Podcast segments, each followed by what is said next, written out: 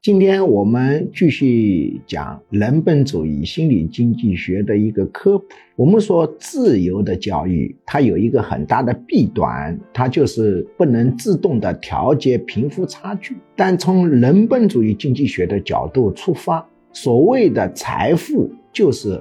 满足别人需求的效能总和。因此，假定一个企业家他赚了钱，他并不是说他剥削了社会财富，而是什么呢？为社会创造了财富。因为他只有满足更多人的需求，他才能赚钱。那么，从这个意义上讲，人本主义经济学在调整贫富差距上是不主张从收入端入手的。比如说，富人。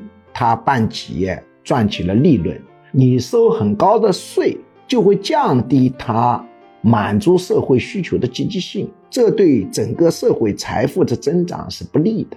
当然，我们讲的富人要排除权钱交易这种啊贪污腐化这种，那么正常的市场交易、正常的市场经济形成的财富，它其实是对社会有利的。那么不能从。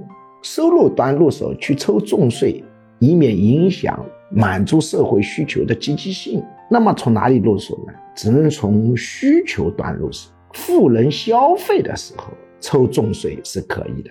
那么这就需要研究富人的心理。我呢曾经发过一个科普，比如富人非常重视长寿与死亡的问题，所以在这个上面就可以动脑筋，比如。在某些井址土葬的人口密集的地方，世界上有很多地区都是井址土葬的。但如果这些地区开个口子，比如某一个大城市，它开放一平方公里，只要一平方公里，允许土葬，出售一百平方米的一个墓园，把它价格定成，比如说是八千七百万。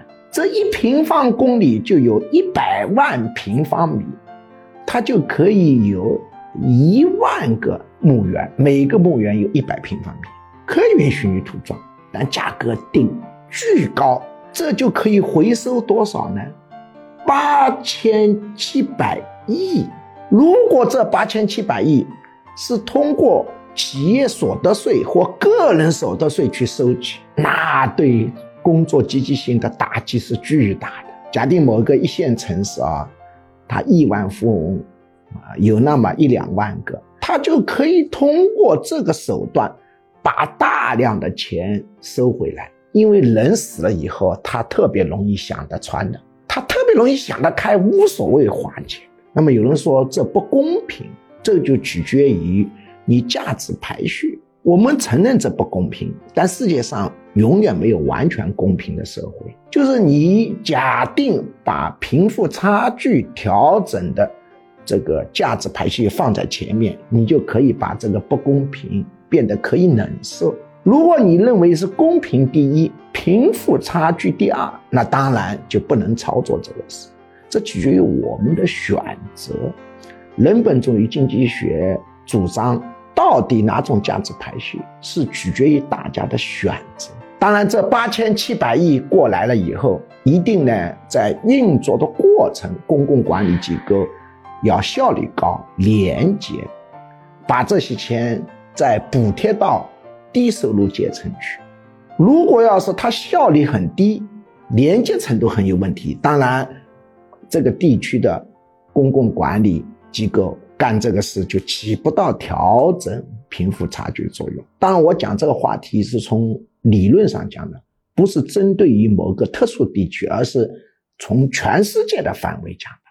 这个呢，是我要再次跟大家谈，这存在着一个价值排序的问题。